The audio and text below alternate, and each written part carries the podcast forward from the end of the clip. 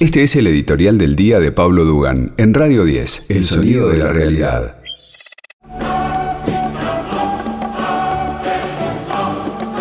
Lo tenés que tener absolutamente claro. Los que niegan el lofer son el lofer. Los que niegan el lofer son el lofer. Son parte del lofer. Así que acá no hay que convencer a nadie de que hay o no hay lofer. Los que lo niegan, por supuesto que lo niegan porque son parte, son cómplices. Son partícipes necesarios del lofer en la Argentina. Por eso eh, hoy nuestro hashtag, eh, y vamos a tener hashtag todos los días, es eh, Juntos por el Lofer. Juntos por el Lofer.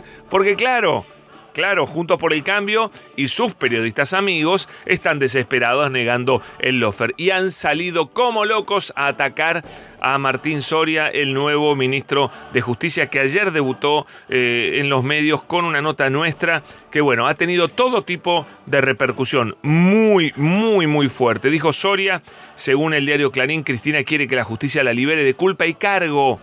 Y dice La Nación, Soria debutó con ataques a la justicia y pidió liberar a, justicia, perdón, pidió liberar a Cristina de culpa y cargo. Yo creo que no pidió liberar a Cristina de culpa y cargo. Martín Soria aquí, eh, ayer a la mañana, dijo otra cosa dijo refiriéndose, pues avíseme cuando tenemos el corte, pero eh, para escucharlo con exactitud, pero lo que dice Martín Soria es que la, la vicepresidenta no quiere ninguna cosa rara, ni indulto, ni amnistía, ni que le cambien los jueces, ni que le saquen los jueces. No quiere eso. Quiere que la justicia diga que es inocente. Tan simple como eso. Dijo él como cualquier persona que se siente inocente, que es inocente. ¿Qué esperaban que dijera? La verdad. Sí, además, y empiezo por lo más triste. Sé que ayer hubo algún, algún, lo cuenta hoy Mauro Federico en dataclave.com, hubo alguna llamada de atención a Soria para que no eh, modere un poquito el discurso. Yo de verdad no estoy de acuerdo eh, con eso si es, que, si es que fue así.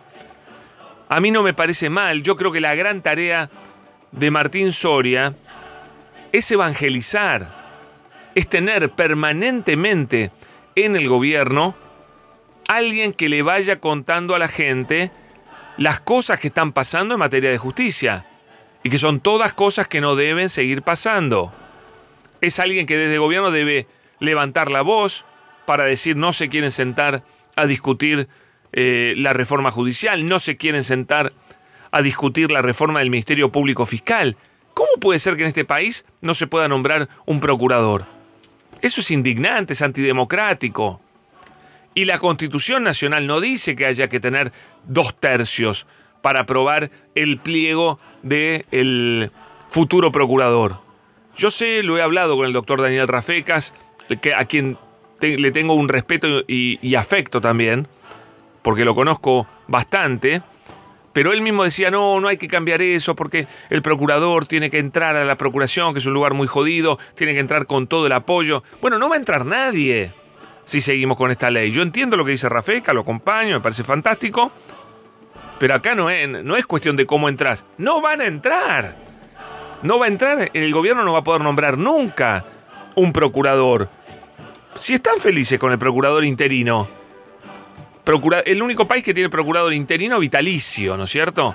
¿Cuál es el problema de que se, nombre, se cambie la ley y sea por simple mayoría y se le ponga un plazo? Ustedes saben cómo funciona esto eh, constitucionalmente. En general, la idea de la constitución es, para aquellos cargos donde vos entrás y te quedás por toda la vida, es muy jodida la entrada. Por ejemplo, para ser juez es muy jodido entrar. ¿Por qué? Porque después te quedas toda la vida. En cambio, para otras cosas donde vos tenés un plazo, es fácil la entrada. Bueno, al procurador hay que hacerle fácil la entrada y, tal, y también establecerle un plazo, que no está mal. Está perfecto, no tiene que ser vitalicio tampoco el cargo de procurador. Tiene que durar lo que se establezca, cuatro años, seis años si querés, no más. Entonces es fácil la entrada y sale rápido el tipo. No puedes hacer fácil la entrada para que se quede toda la vida. Este es un concepto de, de diseño de la Constitución. Entonces claramente hay que reformar la ley de Ministerio Público Fiscal. Porque esto es una vergüenza, porque si no, no se entiende por qué carajo pasa lo de Stornelli, que es una vergüenza nacional. Yo digo que Martín Soria tiene que seguir con esta prédica, es fundamental. Ya probamos con otra prédica, con la no prédica que hacía la doctora Lozardo, porque no era su estilo, no era su forma. ¿Qué consiguió el gobierno con la prédica de Marcela Lozardo? Le pregunto a todos. ¿Consiguió algo? No consiguió nada. No fue a ningún lado con, con, esa política. Porque del otro lado están durísimos, tan durísimos los jueces, está durísima la oposición y están durísimos los medios de comunicación. ¿A dónde vamos? Si no es con un discurso aguerrido, impetuoso, fuerte.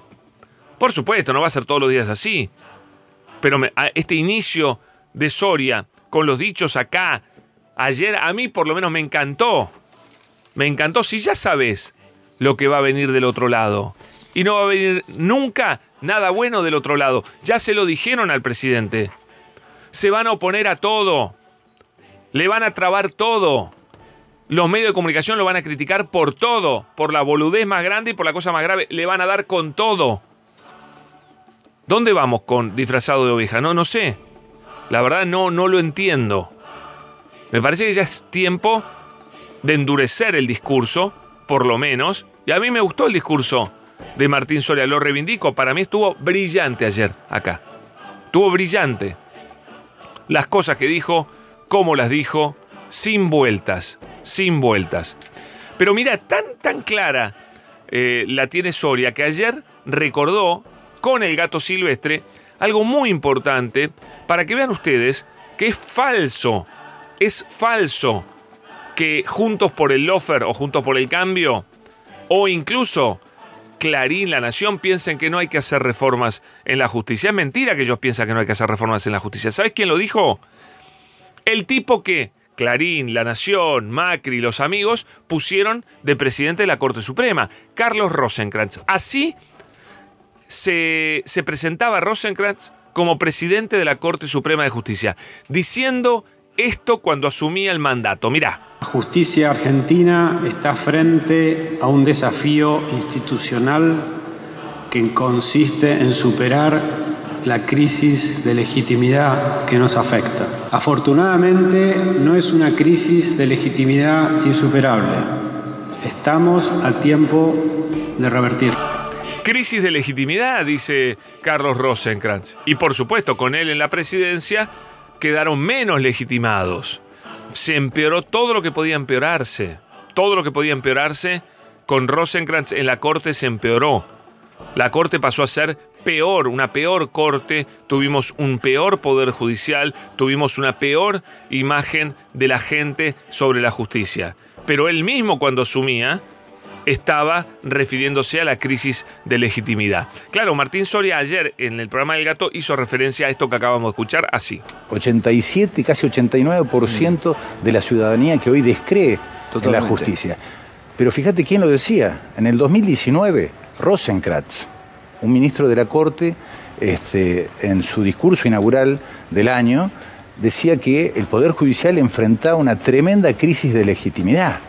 A ver, Estamos hablando de un juez que designó Macri eh, por decreto en la Corte Suprema. Bueno, y Juntos por el Lofer desde todos lados defiende, defiende a los jueces que no quiere que se vayan. Mira esta defensa vergonzosa, vergonzosa de un chanta disfrazado de fiscal que es el fiscal Campagnoli Qué chanta, cómo ha vendido humo Campagnoli, cómo ha vendido humo. Yo creo que después del fiscal Tayano, eh, ahí nomás viene Campagnoli en la venta de humo. Mirá lo que decía Campagnoli sobre hornos y sus reuniones con Macri. Este señor no tiene cara. A ver. Yo por ahí soy demasiado bien pensado. Yo no creo que el Poder Ejecutivo se deba meter en las causas judiciales. Ah, Entonces no me imagino a Macri ni diciendo metan la presa, ni diciendo no la metan presa. Ah, ¿no? sé qué puede tener de malo que un juez se vea con el presidente. Pero, Ah, pero Campagnoli es genial. Eh, poneme el último pedacito. ¿Qué tiene de malo? Dice, a ver, a ver, a ver. ¿Cómo en la presa ni diciendo no la metan presa. En sí no sé qué puede tener de malo que un juez se vea con el presidente. Campagnoli, te lavaste la cara con mármol hoy a la mañana. Por Dios, no se puede ser tan cara dura. Por Dios y la Virgen María. ¿Cómo puede tratarnos tan de idiotas? Tan de idiotas. Son tan fanáticos macristas, tan juntos por el lofer, que dan vergüenza dan vergüenza. Un fiscal haciéndose tan el pelotudo, diciendo qué tiene de malo. Seis veces fue, las seis veces hubo fallos en contra del kirchnerismo dos o tres días después. Pero Campagnoli no se enteró de eso. No, no me lo imagino Macri diciendo, eh, metan la presa a Cristina. Por favor, hay testimonios sobreabundantes sobre los deseos de Macri, los aprietes de Macri, incluso empresarios, para meter presa a Cristina Kirchner. Increíble. Por eso Juntos por el Lofer salió con todo a pegarle a Soria.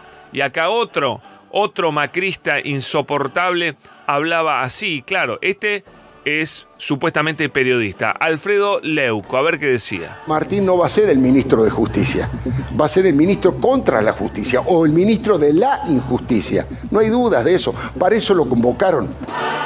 Claro, insisto, los que niegan el lofer son el lofer. Leuco es el lofer. Participación muy pequeña porque no le da para mucho, pero eh, es el lofer también.